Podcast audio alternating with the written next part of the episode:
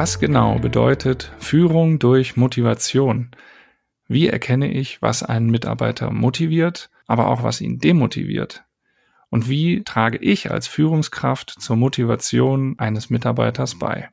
Mein Name ist Moritz Pfeiffer, ich bin Journalist und Buchautor und Antworten auf diese Fragen gibt mir Konstanze Eich, Kommunikationsexpertin und seit 2003 Beraterin von Wirtschafts- und Großkanzleien.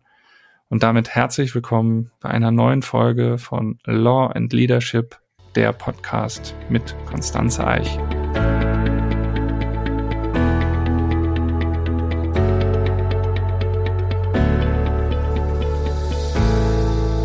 Hallo Konstanze. Ein motivierter Mitarbeiter arbeitet bereitwilliger, schneller und besser als ein demotivierter Mitarbeiter. Das klingt ja zunächst mal wie die totale Binsenweisheit. Aber warum ist das Thema dennoch alles andere als trivial? Hallo Moritz. Oh ja, dieses Thema Motivation ist tatsächlich alles andere als trivial. Vor allem deshalb, weil wir das Thema Motivation immer gern trivialisieren. Ähm, gerade im Umfeld der Wirtschaftskanzleien äh, herrscht ja auch so diese Ansage, gute Leute muss man nicht motivieren, die sind motiviert und äh, behaupte, wir haben gebrannt früher. Ja, ich weiß nicht, ob Sie, liebe Hörerinnen und Hörer, das auch schon mal gehört haben von den etwas älteren Partnerinnen oder Partnern. Ja klar, irgendwie ist intrinsische Motivation ziemlich gut, aber ähm, wir beobachten aller Orten, dass man sich nicht mehr schindet und knechtet. Äh, insbesondere wenn man spürt, dass man das nicht mehr Spaß macht oder dass die Arbeit einen nicht erfüllt oder dass sich andere Dinge im Wertesystem drüber stellen als äh, die Arbeit. Das heißt, die Zeiten haben sich geändert und man horcht auch viel schneller in sich hinein. Bin ich hier im richtigen Team? Ist das der richtige Partner? Ist das die richtige Kanzlei? Also dieses Thema, ähm, ich verlasse ein, eine, eine Führungskraft oder ein Team, äh, aufgrund eines Motivationsdefizits. Ich glaube, das ist ein Thema, da müssen wir uns schon drum kümmern. Das heißt, Motivation und die Motivation aufrecht zu erhalten, sind ganz wichtige Assets und auch Treiber, die Mitarbeiter langfristig an die Kanzlei zu binden. Und ich glaube, vor diesem Hintergrund können wir sagen, dass es alles andere als trivial ist. Du hast es gerade schon angedeutet gute Arbeitsbedingungen, ein schönes Büro, vielleicht nette Rahmenbedingungen ähm, und auch Entwicklungschancen oder eine attraktive Vergütung. Das reicht heutzutage als Motivation ausschließlich nicht mehr aus. Ist das korrekt? Ja, absolut. Da gewöhne ich mich ja dran. Ja, also im Umkehrschluss kann man ja sagen, wenn ich jeden Tag den leckeren Obstteller auf dem Gang äh, oder in der Küche äh, bekommen habe und dann fehlt mal irgendwann die Mango, ja, dann gibt's schon Grund zum äh, zum Ärger.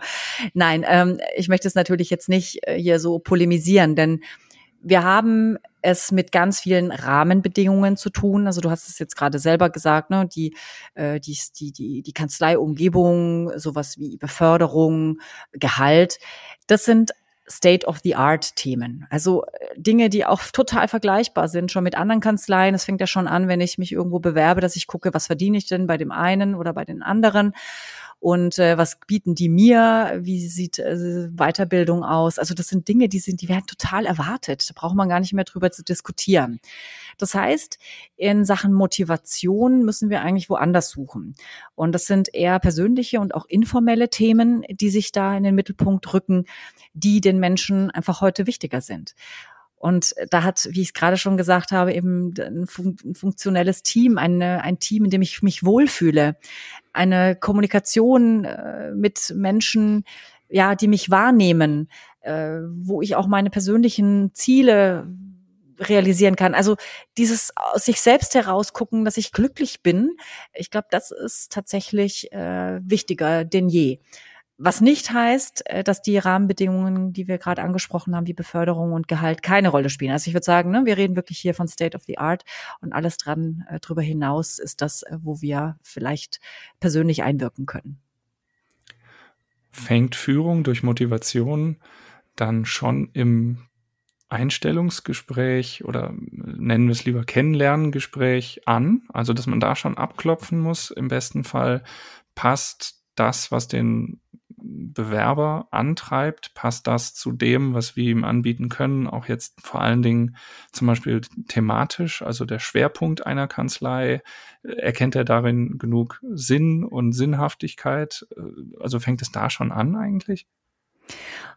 Allein in der Frage stecken jetzt schon wieder so viele Details drin, über die wir jetzt äh, stundenlang sprechen können. Ähm, auf das Thema Purpose, also Sinn, müssen wir auf jeden Fall nochmal zurückkommen. Aber ich möchte mal dieses, dieses erste Gespräch, dieses Kennenlerngespräch im Bewerbungsverfahren oder in, in der Bewerbungssituation auch nochmal aufgreifen wir machen ja sehr oft den Fehler in der Bewerbersituation oder Bewerbungsgesprächssituation, dass wir vor allem von uns erzählen, dass wir äh, mal auf den Tisch hauen, was wir alles Tolles zu bieten haben.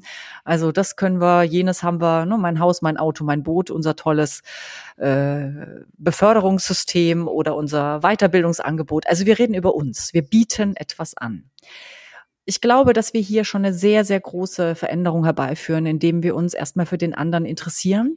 Also sprich, dieses Abklopfen, wie du es auch gerade genannt hast, dessen, was den anderen auszeichnet, was er mitbringt, was sie kann, was sie interessiert. Also da haben wir wirklich ganz viele Möglichkeiten, den Menschen zu sehen. Und wir haben ja vorhin schon gesagt, die Hinwendung zum Menschen ist ähm, immer das A und O. Also das heißt, sich dem Menschen also den Menschen erstmal zu sehen, ihn wahrzunehmen mit dem, was er mitbringt. Also zuhören ist hier angesagt, um äh, da schon mal eine Motivation beim anderen zu lancieren, zu sehen, ah, ich werde gesehen und es gibt jemanden, der sich für mich oder meine Stärken, meine Fähigkeiten, meine Interessen wiederum interessiert. Also ich würde sagen, das ist tatsächlich ein ganz, ganz wichtiger Bereich. Jetzt hast du das Wort Sinn oder Purpose ähm, mhm. ins Spiel gebracht. Und da kriege ich immer so ein bisschen Bauchschmerzen, weil es ist wahnsinnig groß, dieses Wort Sinn. Ja, was ist denn der Sinn unserer Arbeit? Ich glaube, da kann man auch drüber philosophieren. Denn ich glaube, nicht jeder, der als äh, Wirtschaftsanwalt oder als Wirtschaftsanwältin irgendwo beginnt, äh, hat immer sofort die Mandate auf dem Tisch, wo man irgendwie die Welt retten kann. Ja, wo es darum geht, äh, nachhaltige Ideen zu entwickeln oder dem Klimaschutz äh, irgendwie zuzuarbeiten, etc. pp. Was man ja immer so gerne auch mit dem Thema Purpose auch gleichsetzt. Also, dass wir irgendwie einem höheren Sinn oder einer höheren Zielsetzung dienen. Ich glaube, wir müssen da an einer anderen Stelle ansetzen, die einfach interessant ist. Was ist denn vielleicht auch der persönliche Sinn ähm, in der Arbeit? Ich habe mich in der Vergangenheit immer mal wieder auch mit Mitarbeiter und Mitarbeiterinnen ausgetauscht, mal gefragt, sag mal, was ist denn das, was euch antreibt? Und warum geht ihr gern zur Arbeit? Was äh, motiviert euch? Ne? Also diese Frage mal anders zu stellen und es ist erstaunlich, wie viele darauf auch gesagt haben, ja, es geht natürlich auch um ein Auskommen, also eine Sicherheit zu haben, zum Beispiel wenn man Familie zu versorgen hat. Äh, oder es geht darum, sich selber ähm, in eine tolle Ausbildungssituation zu bringen, sprich was zu lernen, Experte zu sein, äh, an bestimmten Themen mitzuarbeiten. Also das sind schon auch diese Dinge, die einen glücklich machen. Die meisten aber haben immer gesagt, ich will in einem guten Team sein. Ich möchte irgendwie in einer Gemeinschaft sein, ähm, die gut funktioniert, wo ich Lust habe, hinzugehen und äh, die mir irgendwie was zurückgibt. Und da sind wir wieder bei so ganz soften Faktoren, äh, die wieder zurückspielen natürlich auf die Frage, was muss ich den Menschen bieten, damit sie motiviert sind? Und äh, ich glaube, da äh, mal auch zu gucken, was die Menschen, die da vor einem sitzen, was denen wichtig ist. Ich glaube, damit fängt schon mal alles an. Das wäre jetzt genau die, die Frage, wie erkenne ich das denn? Im Bewerbungsgespräch, im Mitarbeitergespräch oder auch im informellen Gespräch, beim Mittagessen irgendwo. Wie erkenne ich das denn, was den Mitarbeiter motiviert und was ihn demotiviert? Ich glaube, da müssen wir auch wieder unterscheiden zwischen einem Berufseinsteiger, einer Berufseinsteigerin und jemandem, der einfach schon ein bisschen länger ähm, berufstätig ist. Die Einsteiger haben natürlich immer große Vorstellungen und bedienen sich auch mancher Stereotypen, dass sie sagen, ja, mir ist wichtig, im Team zu sein oder ich möchte irgendwie eine gute Führungskraft haben und so weiter. Also die das auch ganz klar formulieren, die sich darunter aber noch nicht so was vorstellen können. Also die das auch noch nicht so richtig präzise äh, ausformulieren äh, und beschreiben können, was sie sich da genau erwarten, sondern das sind manchmal einfach, ja, Themen, die sie über die Azur oder über andere Medien auch so zugespielt und infiltriert bekommen haben, so dass das irgendwie zu einem guten Arbeitsklima dazugehört, sage ich jetzt mal. Und dann stellt man natürlich auch die Frage danach. Ich glaube, interessant ähm, ist es, oder vielleicht muss ich dazu sagen, natürlich ist das auch, muss man das ernst nehmen, ist ja ganz klar, ne? Also das spielt natürlich schon auch eine Rolle, aber auch nochmal auf einer ganz anderen Ebene. Denn ich kann einem Berufseinsteiger zeigen, auf was es ankommt und wie wertvoll es ist, wenn man tatsächlich ein gutes Team hat. Also sprich, diese Erfahrungen zu schaffen, die auf sowas einzahlen. Ich glaube, spannender wird es tatsächlich bei einem Mitarbeiter oder einer Mitarbeiterin, die schon länger ähm, an Bord beziehungsweise die auch äh, schon mehr Berufserfahrung hat. Da kann ich äh, wirklich genauer hingucken, weil die einfach schon wissen, was sie brauchen, was ihnen wichtig ist. Äh, die können vielleicht auch schon durch die Unterscheidung äh, von bestimmten Teams zu denen oder mit denen sie gearbeitet haben, auch sehen, das eine war besser, das andere war schlechter und warum war das so? Und daraus dann ableiten, was ihnen gefällt. Aber ich glaube, die zentrale Botschaft heißt, ich kann ja selber mit der Mitarbeiterin oder dem Mitarbeiter mal wie so eine Art Wertekatalog entwickeln. Vielleicht kann ich den auch anbieten und mal auf einer Skala von eins bis zehn einfach die unterschiedlichen Themen mal abfragen und sagen, zum Beispiel Thema Team, ähm, wie wichtig ist dir das? Wie gut, äh, also wie wichtig ist es dir, mit anderen Menschen zusammenzuarbeiten, im Austausch zu sein, äh, ja, vielleicht auch physisch zusammenzuarbeiten und dann einfach mal zu gucken, ne, ändert sich das vielleicht über die Zeit hinweg? Ist das äh, ein persönliches, aktuelles Bedürfnis? Wie wichtig ist mir das so ganz grundsätzlich? Und so kann man ähm, diese ganzen Kategorien, diese soften Kategorien einfach mal durchdeklinieren. Und ja, aus einer solchen, ich sage jetzt mal, Tätigkeit, also sprich, dass ich als Führungskraft mit meiner Mitarbeiterin oder meinem Mitarbeiter oder meinem zukünftigen Mitarbeiter, mit meiner Mitarbeiterin darüber spreche und diese Kategorien mal aufwerfe und mal so eine tatsächlich eine Skalierung, eine Bewertung vornehme, habe ich natürlich gleichsam einen Anknüpfungspunkt geschaffen, der mir dazu dient, immer wieder darauf zurückzukommen, zu sagen, so, gucken wir uns mal die Werte, den Wertekanon an. Stimmt der noch? Ist es erfüllt? Ist es, sind es, sind deine Motivationsfaktoren, ähm, sind die erfüllt äh, in Bezug auf diese einzelnen Punkte? Und wenn die eben nicht erfüllt sind oder übererfüllt sind, dann sind das natürlich ganz, ganz, ganz wertvolle Hinweise für die Führungskraft. Denn jetzt können wir anfangen, daran zu arbeiten oder äh, Dinge, ja, zu, zu intensivieren oder was auch immer dabei rauskommt. Das heißt, es ist ein tolles, eine tolle Möglichkeit, die Motivatoren unserer Mitarbeitenden für unser Führungsverhalten zu nutzen. Aber verstehe ich das richtig, dass für die Führungskraft schon die Herausforderung ist, immer ganz, ganz individuell mit dem Mitarbeiter, mit der Mitarbeiterin zu arbeiten, den Kontakt zu halten, im, größeren oder im kleineren Rahmen abzuklopfen, wo steht die gerade, äh, die Person. Ja. Und also da muss man immer am Ball bleiben. Ist das korrekt? Ja, absolut korrekt. Und ganz oft ist es ja so, dass man von sich auf andere schließt. Ne? Ich glaube, da sind wir alle nicht frei von. Äh, wenn ich das total toll finde, ähm, mich immer an meine persönliche ja, Performance-Grenze oder Leistungsfähigkeitsgrenze ranzuarbeiten oder immer wieder irgendwie auch Grenzerfahrungen zu machen, dann heißt es noch lange nicht, dass das alle motiviert, sondern mhm. das, es gibt sicherlich Menschen, die davor zurückschrecken und die das ganz grauenvoll finden, wenn sie dauernd äh, äh, ja sozusagen ihre eigenen Grenzerfahrungen machen müssen.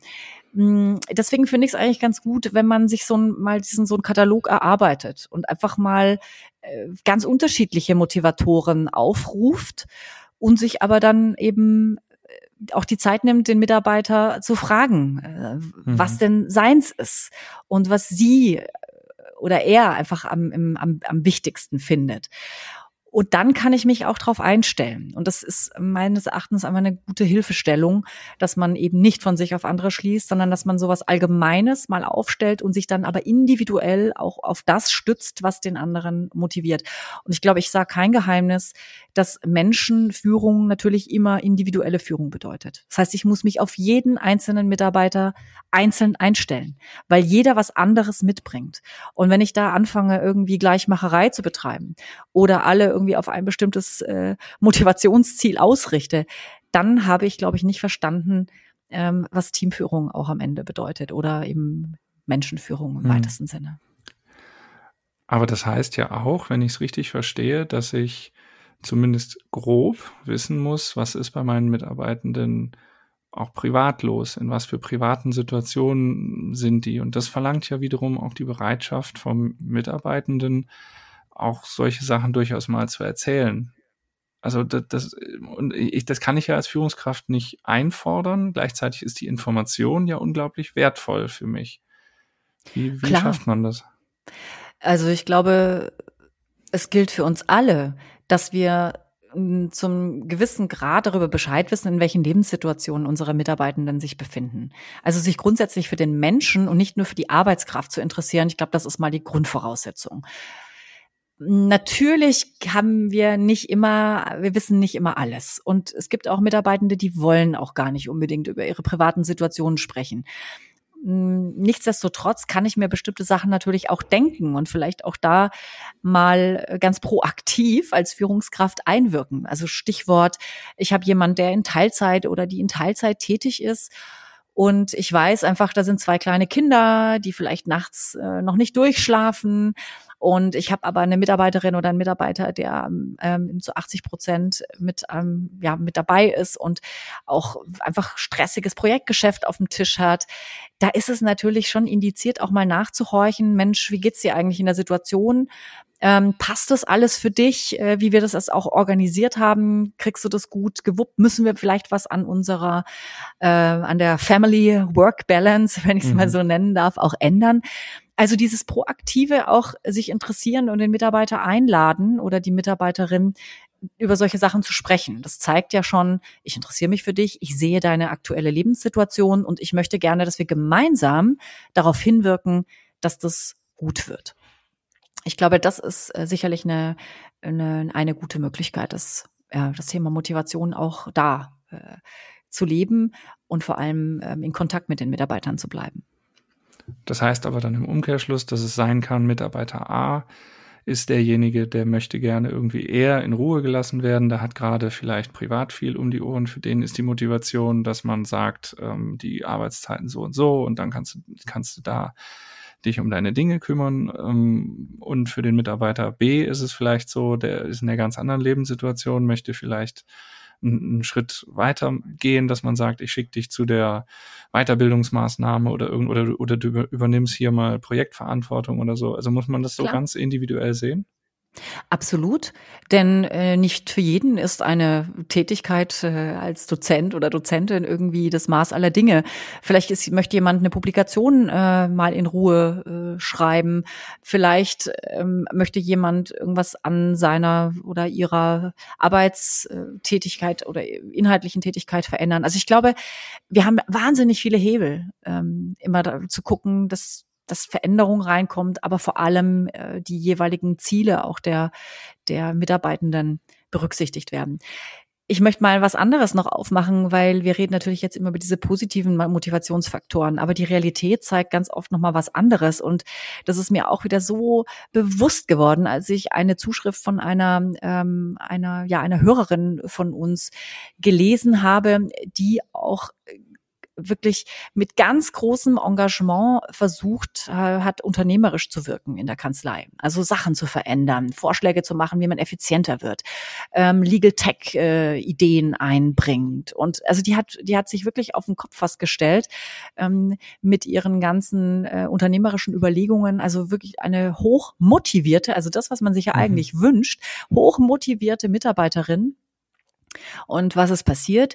Diese Mitarbeiterin äh, wurde immer in den Gesprächen mit, ah, ja, ja, äh, gute Idee, oh, ähm, da müssen wir vielleicht mal nochmal drüber reden oder mh, hm, äh, guter Punkt, ne? Also dieses, mhm. was man mhm. halt immer so macht, wenn man keine Zeit hat, sich mit irgendwelchen Sachen auseinanderzusetzen.